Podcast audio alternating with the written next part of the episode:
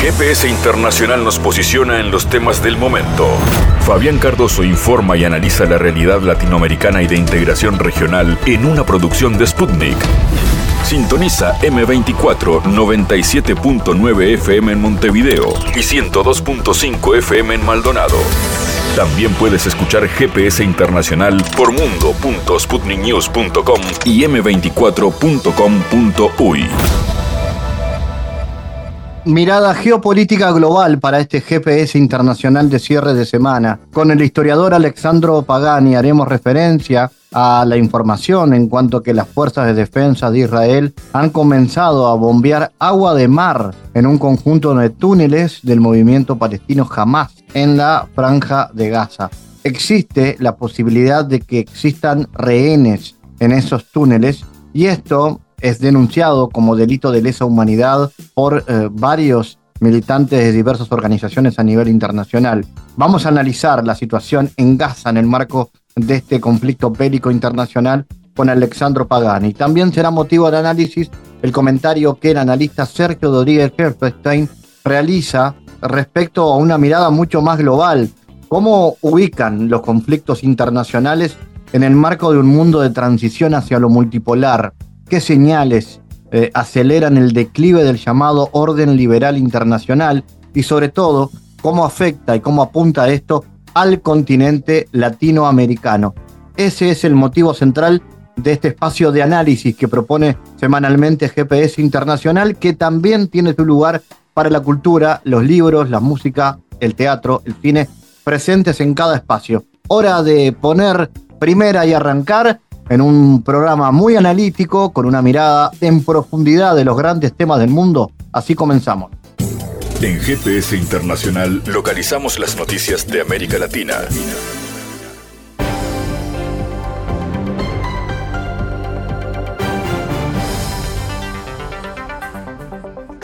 Ahora noticias, el Departamento de Defensa de Estados Unidos está obsesionado con las guerras en el extranjero en contra de su misión de prevenir conflictos militares y como consecuencia de ello se ha visto envuelto en conflicto en Ucrania, declaró Marjorie Taylor, miembro de la Cámara de Representantes de Estados Unidos.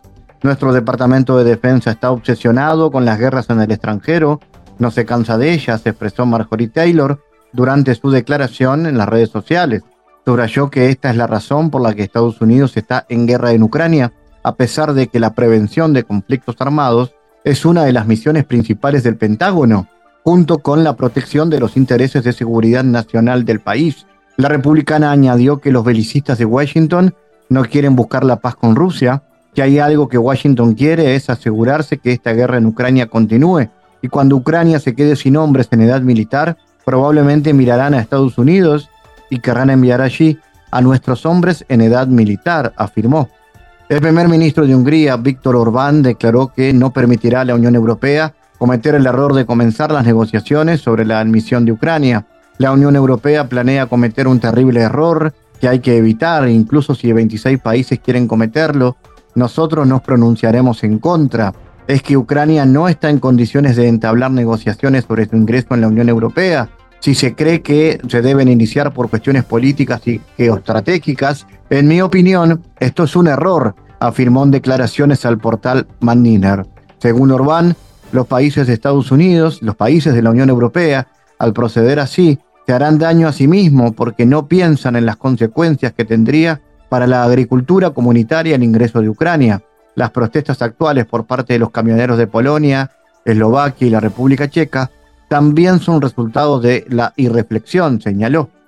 El Banco de Venezuela, la mayor institución financiera del país latinoamericano, comenzó a procesar los pagos con las tarjetas MIR en las zonas turísticas del país, comunicó la compañía rusa que opera el sistema de pago. Los terminales en punto de venta conectados al Banco de Venezuela, la mayor entidad adquiriente del país, comienzan a aceptar las tarjetas MIR, señaló la empresa. Se precisó que los negocios en las zonas más turísticas de Venezuela como el Distrito Capital y el Estado de Nueva Esparta, compuestos por las islas Margarita, Coche y Cuauhua, así como el Estado Bolívar, actualizaron sus sistemas para aceptar las tarjetas. Los turistas rusos pueden pagar ahora con la tarjeta en los comercios, hoteles, restaurantes y otros negocios que trabajen con el Banco de Venezuela. El magistrado presidente del Tribunal Electoral del Poder Judicial de la Federación de México, Reyes Rodríguez Mondragón, renunció tras varios días de presiones de colegas que integran la máxima corte comercial.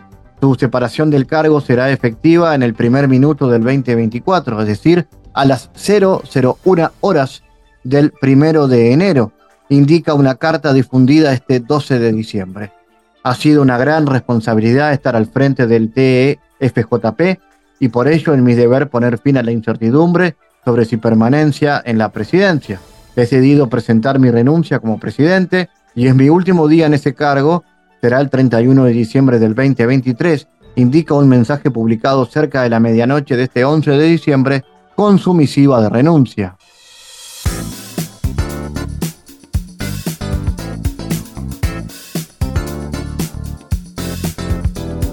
Bueno, las fuerzas de defensa de Israel comenzaron a bombear agua de mar en un conjunto de túneles del movimiento palestino Hamas en la franja de Gaza, informó el Wall Street Journal, citando funcionarios estadounidenses. Sin embargo, existe la posibilidad de que haya rehenes en los túneles. El intento de inundar los túneles con agua del Mediterráneo se encuentra en una fase inicial. De acuerdo con funcionarios estadounidenses, Mandar los túneles podría llevar varias semanas. Un portavoz del Ministerio de Defensa declinó hacer comentarios alegando que las operaciones de los túneles son clasificadas. El medio agrega que en las grabaciones entre el primer ministro israelí Benjamín Netanyahu y los rehenes liberados y sus familias que se filtraron la semana pasada, los ciudadanos decían airadamente a Netanyahu que temían que la inundación de los túneles mataran a sus seres queridos. Por su parte, el presidente estadounidense Joe Biden destacó que Estados Unidos no sabe si hay rehenes en los túneles de Hamas inundados por Israel en la franja de Gaza. Para analizar estos asuntos, estamos en contacto con Alexandro Pagani. Alexandro, ¿cómo analizas la situación en Gaza? ¿Cómo crees que podría afectar a la población civil eh, la inundación de estos túneles? Sí, hola Fabián, qué gusto estar aquí contigo.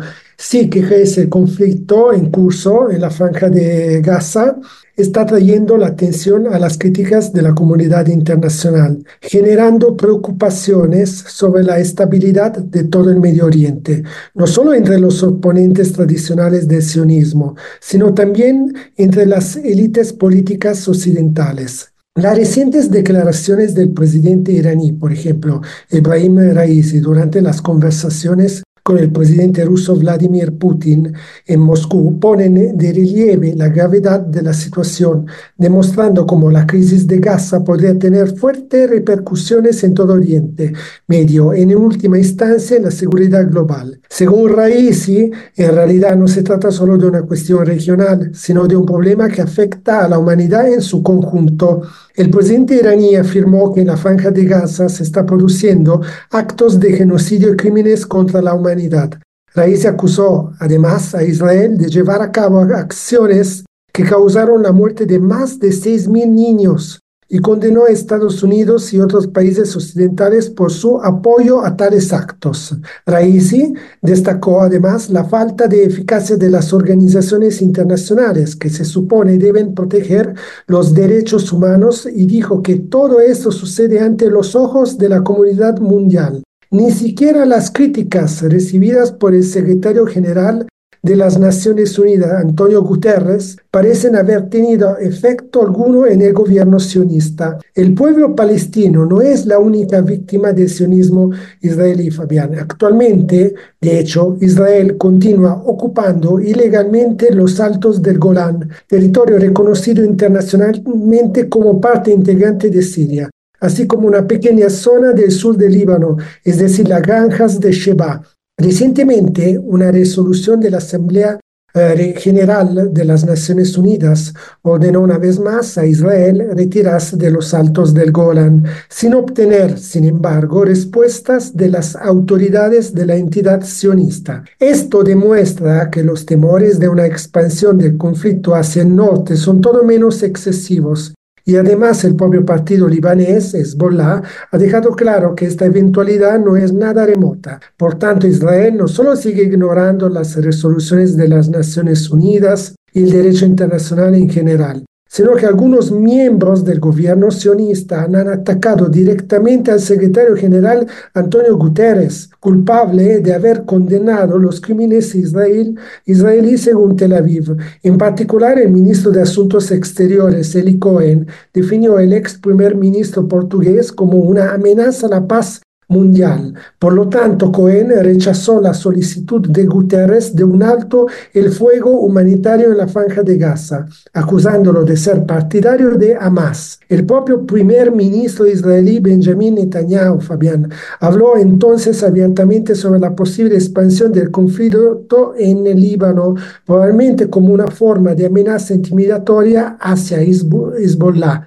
Sin embargo, con sus acciones y declaraciones, los sionistas israelíes no hacen más que demostrar que ellos son la verdadera amenaza a la estabilidad de toda la región de Oriente Medio, junto con sus aliados estadounidenses que siguen apoyando las políticas criminales de un régimen sangriento y racista como pocos han visto en la historia de la humanidad. ¿Por qué motivo, Alexandro, crees que Israel continúa sin acatar las resoluciones de Naciones Unidas sobre el conflicto? La pérdida de credibilidad internacional hará caer al gobierno ultraderechista de Netanyahu. Si un gobierno iniciara el genocidio de un pueblo, estrategia destinada a perdurar en el tiempo, años o décadas, a menos que consiguiera expulsarlo primero de su tierra por la fuerza, comenzaría con la eliminación del mayor número posible de mujeres y niños. Su supresión como es evidente, solucionaría el problema en la cuna. Es el caso trágico de señalar impidiendo la reproducción de un pueblo que ese hipotético gobierno genocida pretendía aniquilar. En retrospectiva, ese gobierno haría exactamente lo que Israel está haciendo en Gaza. Ese gobierno genocida entonces atacaría a los civiles, y a la infraestructura civil para hacer muy difícil o imposible la supervivencia de la población a eliminar. Casualmente, esto es exactamente lo que Israel está haciendo en Gaza. Por lo tanto, ese gobierno genocida apuntaría también a los centros culturales con el objetivo de destruir las raíces históricas de la población, que debe ser suprimida demoliendo lugares de cultura, museos y edificios religiosos. Puede que también en este caso sea una coincidencia, pero ese es exactamente lo que Israel está haciendo en Gaza ese hipotético gobierno genocida también intentaría atacar a los mejores, más preparados y competentes miembros de esa desafortunada población, exterminando a médicos, abogados, académicos, periodistas, y líderes de pensamiento con el fin de impedir la posible reconstitución de esa civilización que pretende erradicar del mapa mundial. Una vez más, haría exactamente lo que Israel está haciendo en Gaza. Además, para compartir la responsabilidad por los crímenes cometidos, nunca se sabe si un día alguien podría tener que rendir cuentas ese gobierno hipotético alentaría a todos los miembros de la dirección del país, no solo al equipo de gobierno, a hacer uso de esa retórica genocida, disfrazada o explícita, de modo que este proyecto parece ser una elección de todo el país, no solo de algún sector político-militar que ha perdido temporalmente la razón. Puede ser una coincidencia, pero me vienen a la mente algunas expresiones utilizadas por el gobierno israelí. Por ejemplo, Joab Gayant, ministro de la Defensa, según quien los palestinos son animales humanos, cuando explicó al mundo lo que pretenden hacer en Gaza. Ese mismo gobierno genocida atacaría luego a la población no deseada por cualquier medio, bombardeos aéreos, bombas de fósforo blanco, obligándolos a avanzar hacia la frontera, haciendo luego que otras naciones se encuentren ante la trágica opción de acoger a esa humanidad miserable con todos los inconvenientes políticos y sociales que dicha elección implicaría, o presenciar otra masacre sobre la base del principio del derecho internacional nacional autogenerado por ese mismo gobierno genocida y que se puede resumir así. Les advertí, no lo pretendas ignorar las consecuencias de tu inercia culpable y para ayudar a esas naciones a decidir rápidamente, seguirían lloviendo explosivos de todo tipo sobre esas personas, mientras que sus espacios habitables se reducirían cada vez más inexorablemente Ese gobierno genocida finalmente, una vez que se deshiciera de esa población engorrosa, repoblaría la tierra que había quedado vacía con gente compatible con lo que en materia de ética y civilización jurídica nacional o internacional uno solo puede imaginar. Bueno, puede ser Puede que sea otra coincidencia, pero ese es precisamente lo que Israel está haciendo en Gaza.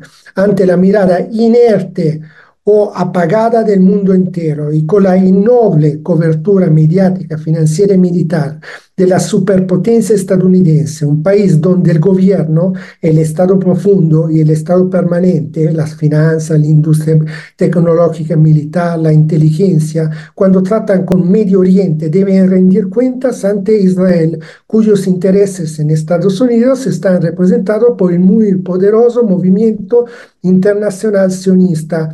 Si es necesario, incluso en contra de los intereses mismos de la nación estadounidense, que a veces, aunque raramente, divergen de los del Estado judío, y todo ello desafiando todos los criterios de democracia, responsabilidad jurídica, equidad, así como la esencia misma de las Naciones Unidas, eh, mi estimado Fabián. Alexandro, ¿y cómo crees que el avance de la multipolaridad eh, puede ayudar a conseguir una solución negociada al conflicto? ¿Cuál va a ser el papel de los países BRIC en ese marco? Sí, en los últimos 10 eh, años, a través de la construcción de nuevos paradigmas hacia un mundo multipolar, multilateral y multicultural, las instituciones financieras rusas y chinas han otorgado casi un, un billón de dólares en préstamos para financiar proyectos de infraestructura en todo el sur global. Son grandes proyectos ferroviarios que se han hecho realidad en Nigeria, Etiopía, Kenia, en todo el sudeste asiático, especialmente en el cruce de Yakarta con Laos, en Asia Central y Occidental, hasta en el Mediterráneo y hasta nuestra América. Las inversiones rusas y chinas han generado empleos locales, han aumentado los ingresos y han transformado el paisaje urbano de docenas de ciudades en toda África. Lo que Rusia ha logrado desde el punto de vista del prestigio internacional es impresionante, y esto a pesar de las sanciones económicas, financieras, comerciales y la guerra mediática en contra del gran oso ruso, Fabián. ¿Cómo ves entonces en general las perspectivas? ¿Estamos ante la puerta de una guerra regional? Sí, yo creo que estamos frente a dos guerras microregionales en Palestina y la segunda en Ucrania. Estas se conectan entre ellas como guerra híbrida de cuarta generación, en contra de un nuevo orden mundial multipolar, donde Rusia, Irán, China y Brasil se presentan como vanguardias de nuevos paradigmas multilaterales hacia Oriente y Oriente.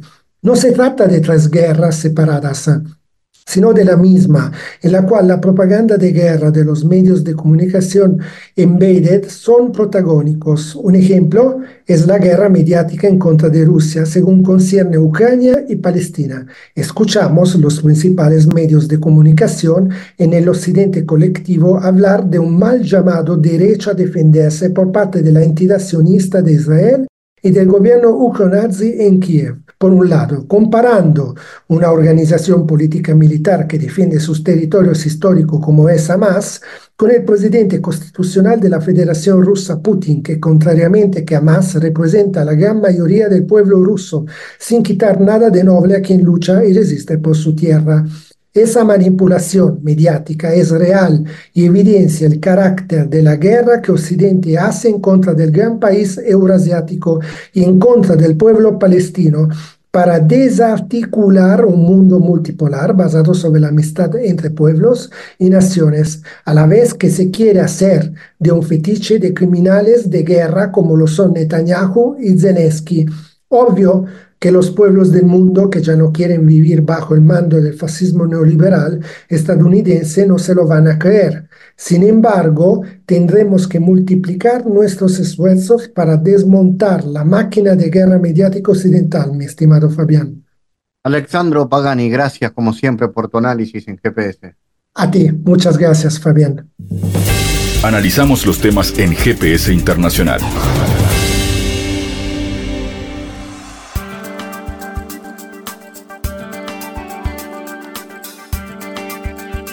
Actualmente hay un gran número de países que hacen esfuerzos por construir un mundo multipolar, entre ellos los territorios latinoamericanos y Rusia. Esto por un lado es el resultado de las acciones erráticas de Occidente, que destruyeron por completo la confianza en los principios y las normas de la convivencia internacional. Como resultado, también ha aumentado el número de países que han optado por seguir una política exterior independiente, como Rusia, en contraste con el totalitarismo político del eje autoritario global representado por los países occidentales y liderado por Estados Unidos.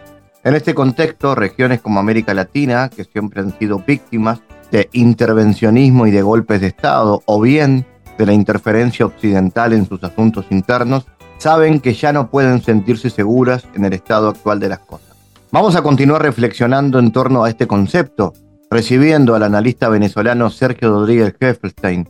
Sergio, ¿cómo ubicas los actuales conflictos internacionales en el marco de un mundo en transición hacia la multipolaridad? ¿Y cuáles son las señales que aceleran el declive del llamado orden liberal internacional? Gracias, Fabián. Saludos. Gracias por esta nueva invitación a tu programa. Saludos a todas y todos que nos escuchan. Mira, eh, Fabián, yo creo que este proceso en su parte visible, porque hay una serie de, hechos que vienen ocurriendo desde hace mucho, desde hace algún tiempo, pero yo creo que en la parte visible, cuando de alguna manera se produce un punto de inflexión en, el sentido que tú lo planteas, eh, ocurrió con la pandemia, porque la pandemia fue un momento en que el mundo pudo ponerse de acuerdo para luchar contra un enemigo común. Eh, este enemigo común afectaba a los del norte y a los del sur, a los blancos y a los negros, a los pobres y a los ricos, a las mujeres y a los hombres, a los de izquierda y de derecha, a todo el mundo por igual. Y fue un momento estelar en que el mundo pudo ponerse de acuerdo para eh, combatir este, este enemigo común de la humanidad no era el enemigo común de un país, de una ideología, de una raza, de un continente, no, era el enemigo de toda la humanidad. Y eso no fue posible, y no fue posible porque se impuso la lógica del capital por encima de la lógica de la salud, por encima de la lógica de la salvaguarda de la vida humana. Eh, el que tenía dinero podía comprar en un primer momento oxígeno, tapaboca, eh, instrumental eh, y uniforme para los médicos, y en un segundo momento las vacunas.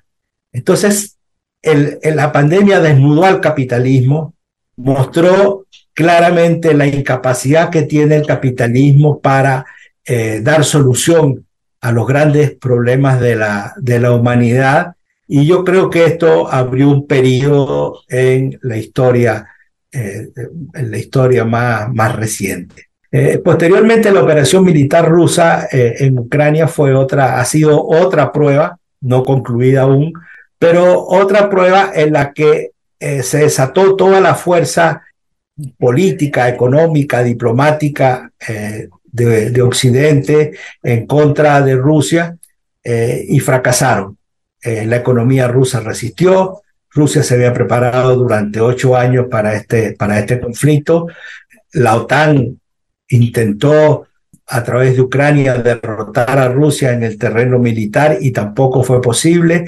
En el terreno económico y financiero, Rusia ha sido capaz de resistir las, las sanciones y salir adelante. Y hoy es la economía, la economía de Europa y de Estados Unidos la que se requebra Estamos hablando de que eh, Alemania y Gran Bretaña están en recesión, de manera que este es un, este es un segundo momento eh, importante eh, en, en, esta dirección y un momento que trajo como consecuencia la, generación de una serie de nuevas alianzas, de una nueva red de organizaciones que se esparce por todo el espacio euroasiático y que está poniendo en entredicho la hegemonía que durante muchos años, básicamente desde el fin de la Segunda Guerra Mundial, eh, se sostenía en, en, el Atlántico, en el Atlántico Norte. Hoy el epicentro de las transformaciones globales eh, es el espacio eh, euroasiático. Y la particular característica es que todas estas organizaciones, tanto en materia política como de seguridad, como económica, como de cooperación, como de financiera, eh, no tienen participación ni Estados Unidos ni Europa.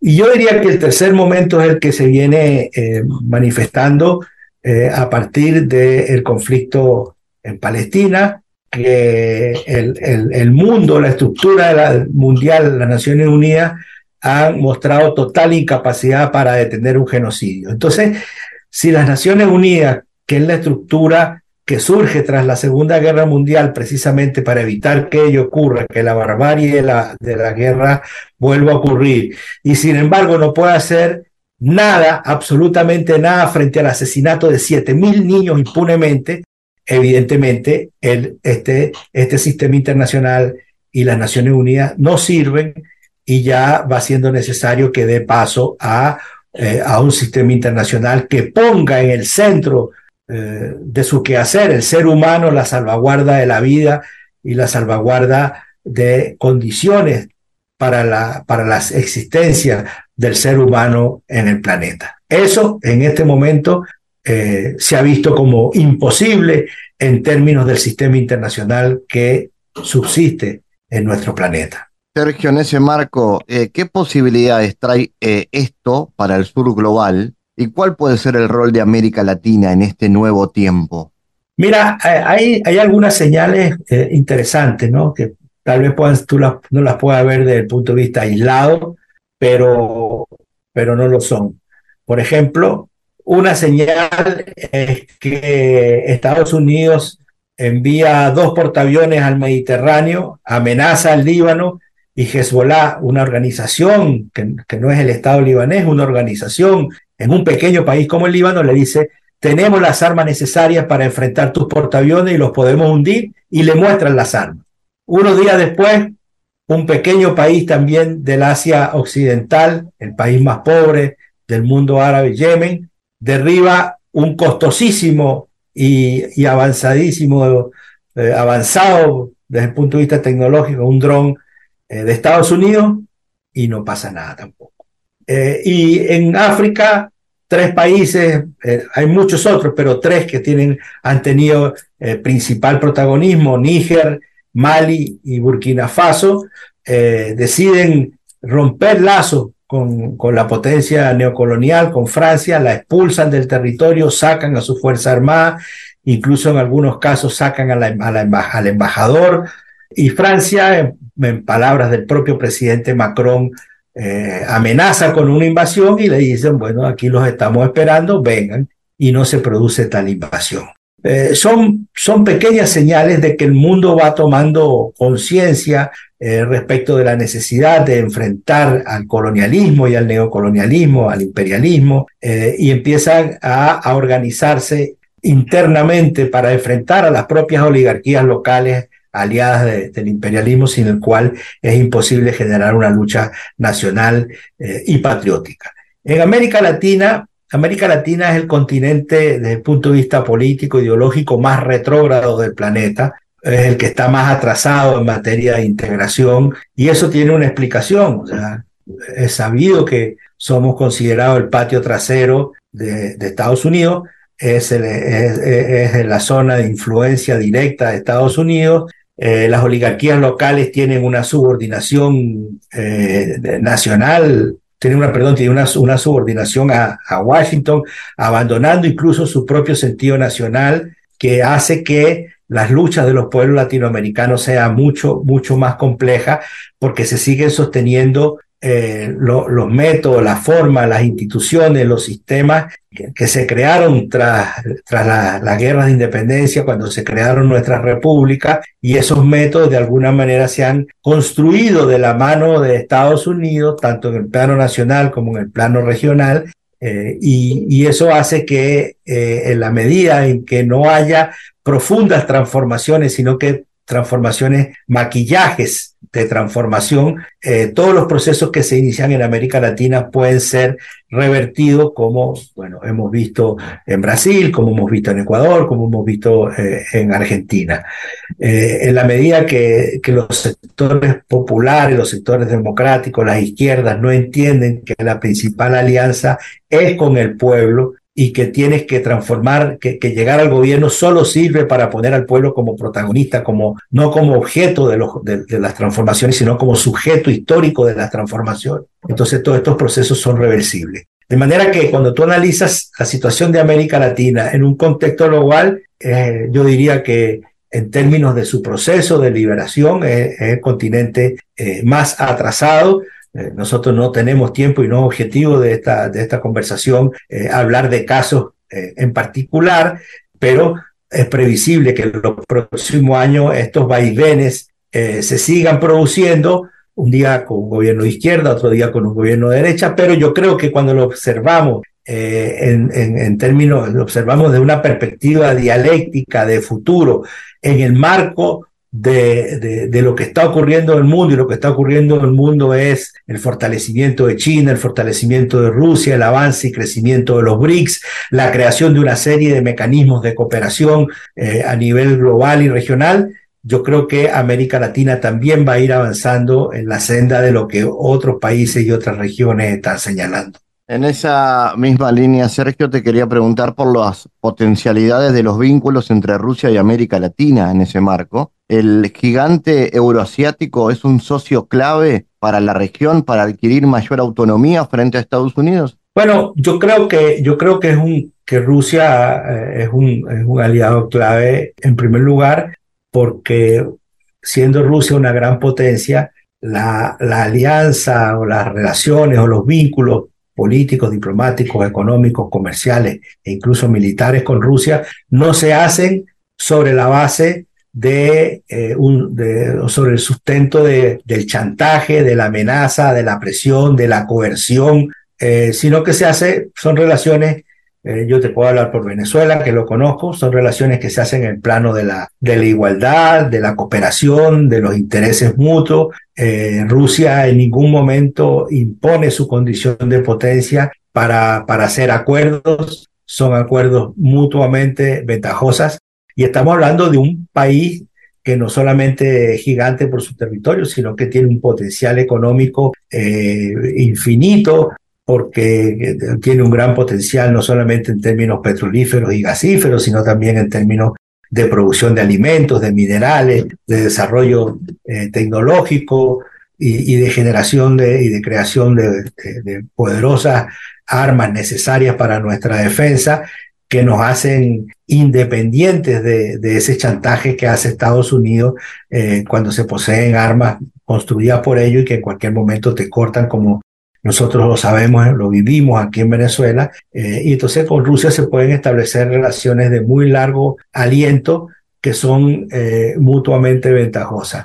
Rusia establece relaciones no solamente con América Latina, con África, con, cualquier país del mundo, sobre la base eh, de la no injerencia en los asuntos internos, sobre la base de la cooperación, sobre la base del criterio de ganar-ganar, y eso para América Latina que viene de, del colonialismo español, portugués, inglés, francés y después del neocolonialismo, pasar al neocolonialismo británico y de ahí pasar al imperialismo de Estados Unidos, eh, en que siempre nuestras relaciones con las potencias a través de la historia ha sido eh, en calidad de subordinado, en calidad de dominado, tener relaciones con Rusia eh, y también con China, hay que decirlo, es una cosa novedosa que nos permite mirar el futuro de una manera distinta porque podemos trazar planes con la seguridad que esos planes no van a ser alterados eh, por, por elementos de política interna ni por, ni por presiones ni por injerencias externas, sino que eh, se van a dar en un plano de mutua cooperación. Finalmente, Sergio, tomando en cuenta las perspectivas a partir, por ejemplo, de la llegada de Javier Milei al gobierno en Argentina, ¿qué perspectivas ves para, para la región? Tomando en cuenta esto? ¿Estamos ante una sociedad cada vez más polarizada y fragmentada? Ya, mira, ya te decía que eh, en la medida que el pueblo no sea protagonista, estos vaivenes van a ocurrir. Porque cuando tú llegas al gobierno, tú tienes que hacer que el pueblo sea protagonista y generar los mecanismos de eh, toma de conciencia, de formación política, ideológica, de organización popular, que les permita comprender estos procesos. El proceso argentino eh, no, no, no, no contó con esto. eh, y el proceso argentino, Argentina es una particularidad, tiene una particularidad que es la presencia del peronismo, pero fíjate la crisis a la que ha llegado el peronismo, que el candidato, su último candidato no era peronista, tuvieron que aceptar un candidato externo como, como Massa, que es un oportunista y que se alió al peronismo por intereses personales, pero no es un peronista formado, digamos, eh, en el peronismo. Y eh, esta característica del peronismo que se puede ser de ultraderecha como Menem eh, o de izquierda como los montoneros en el, peronismo, hacen difícil hacer un análisis sobre Argentina a partir de, una, de experiencias externas.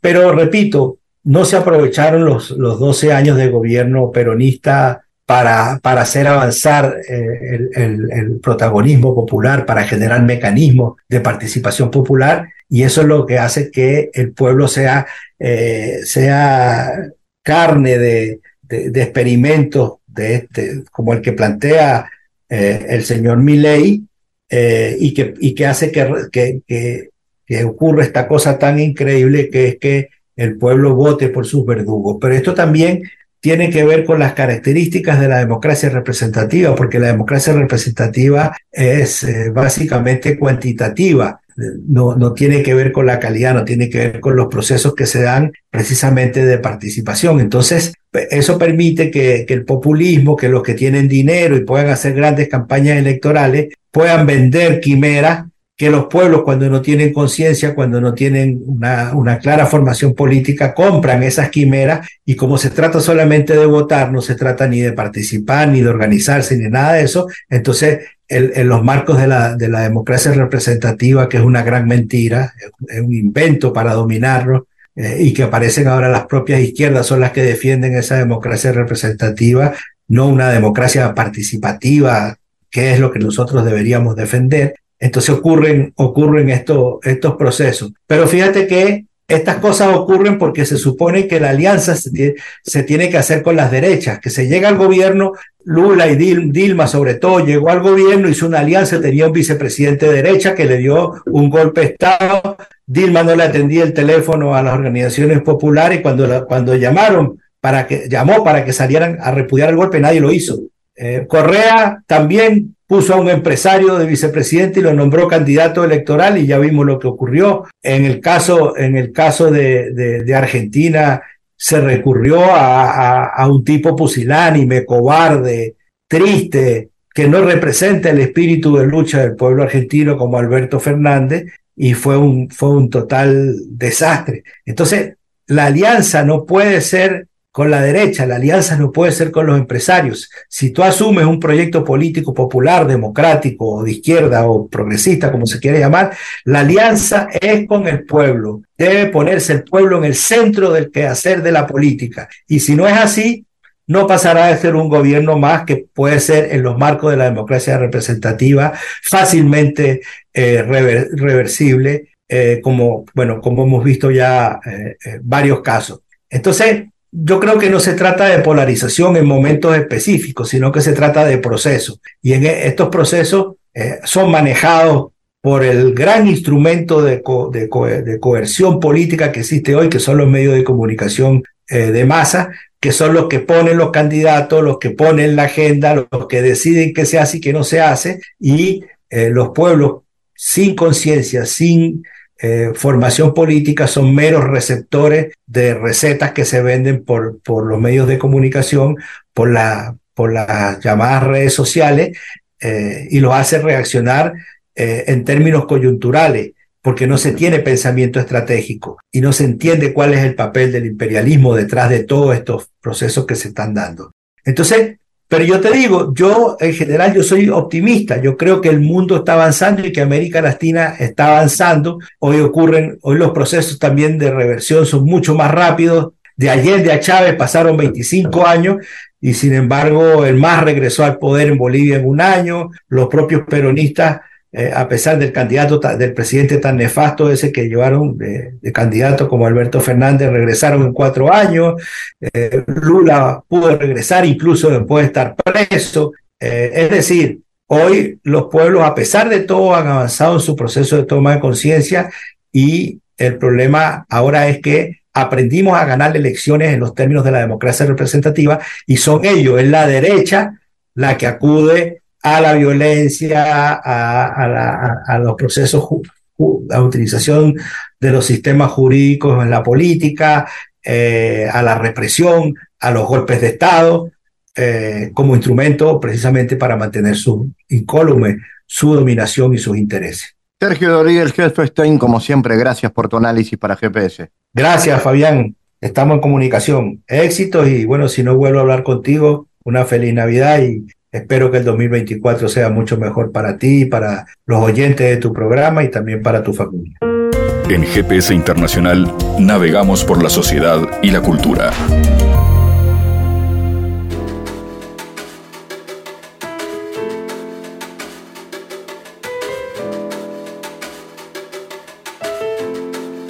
Bueno, se viene una nueva edición, una nueva convocatoria de una propuesta que tiene que ver con abrir mercados, pero en este caso para la cultura, para los artistas y especialmente para los músicos uruguayos. El mercado Uruguay musical, que bueno, marca que lo internacional juega un papel importante en el crecimiento y en la profesionalización del artista. Es por esto que Uruguay musical apuesta a generar experiencias internacionales con el fin de incrementar el posicionamiento dentro y fuera del país. Eh, vamos a conocer de qué se trata, porque esta es la cuarta edición y se está convocando a bandas, solistas, dúos, tríos en general para formar parte de esto.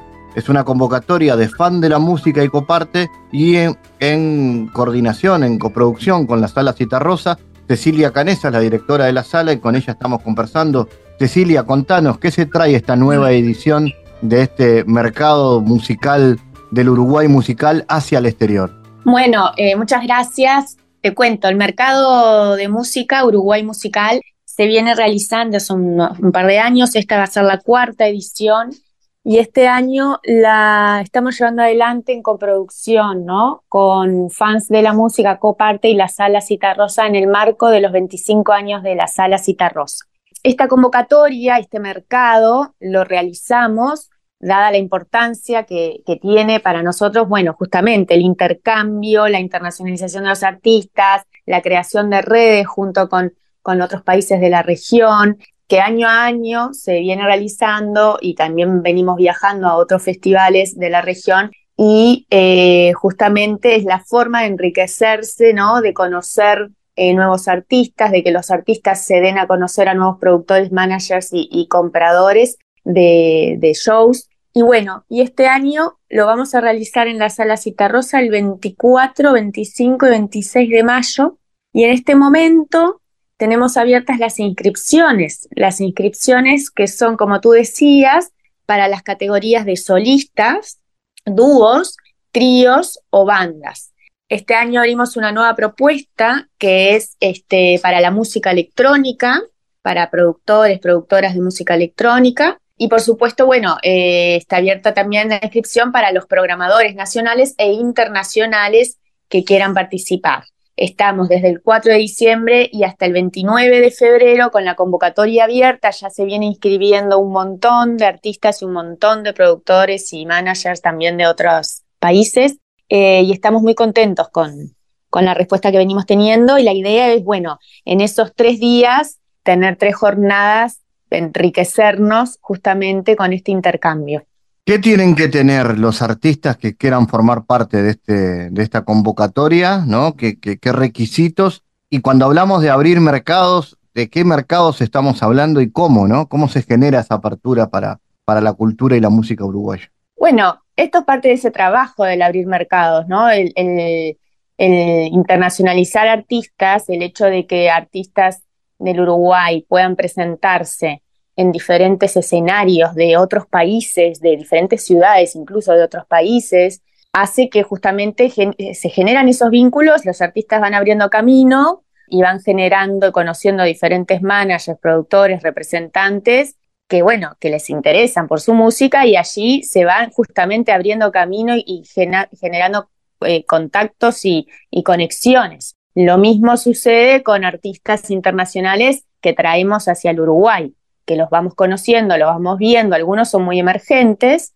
eh, o bueno, o están en camino pero no son conocidos, y es en estos mercados, en estos encuentros, en, las rondas de negocios también que se hacen, donde se presentan a los artistas con los productores, donde hay un, momento de meeting, donde eh, conoces puntualmente su propuesta, donde intercambias sobre la carrera, y allí, bueno, justamente eh, conoces un montón de, artistas con una riqueza impresionante que por ahí no podrías conocerlos de otra manera, porque en este momento donde se encuentran tantas eh, propuestas juntas y tenés la posibilidad de conectar, entonces allí eh, se empiezan a abrir los mercados, generando alianzas que venimos, por ejemplo, la sala Cita Rosa viene generando alianzas, comparte también por su, por su lado cada institución, ¿no? Generando alianzas con diferentes este, instituciones de otros países o colegas independientes, ¿bien? este, llevando y trayendo artistas de, un lado al otro. Eh, esas son las formas justamente de dar a conocer nuestra cultura, nuestra riqueza, en este caso de la música, y a la inversa con, artistas que, van viniendo, que por ahí no son los más conocidos, pero que son justamente los que empezamos a conocer.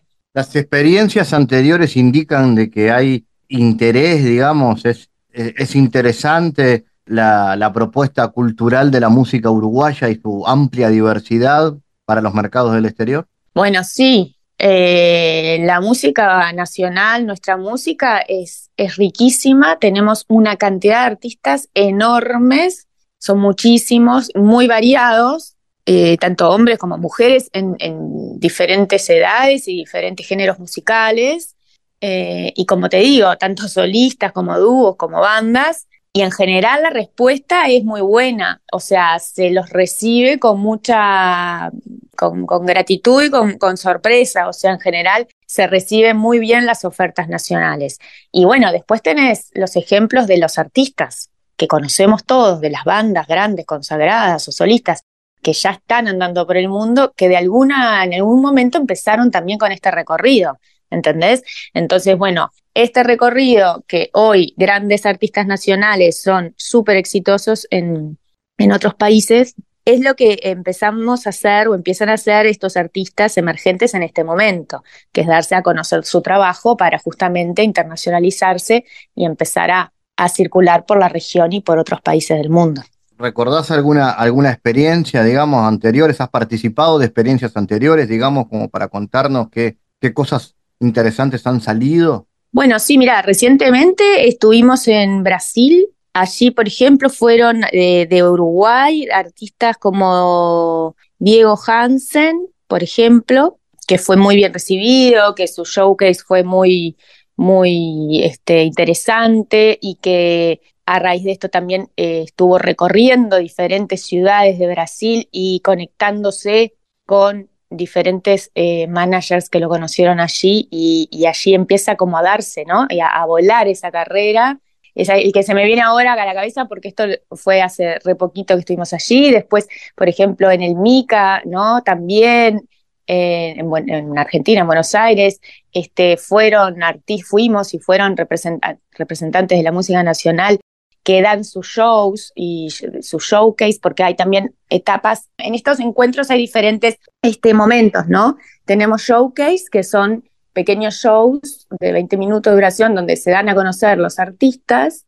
Eh, tenemos eh, ronda de negocios, tenemos momentos de taller, de encuentros de formación y tenemos shows de por ahí artistas un poco más consagrados y conocidos también para, para presentar igualmente a los a los extranjeros y para disfrutar todos los, los que participamos. Bueno, y en ese marco, en los últimos este, mercados en los que hemos participado, incluso en este de acá, a raíz que se hizo, eh, fue este año, en realidad fue en marzo, parece que hubiera sido el año pasado, pero fue en marzo, la tercera edición de Mercado de la Música del Uruguay, a raíz de ese encuentro han viajado y por la, por la zona, por la región, por estos países, muchas este, bandas y grupos que han sido conocidos justamente acá mismo, en este mercado en el mes de marzo.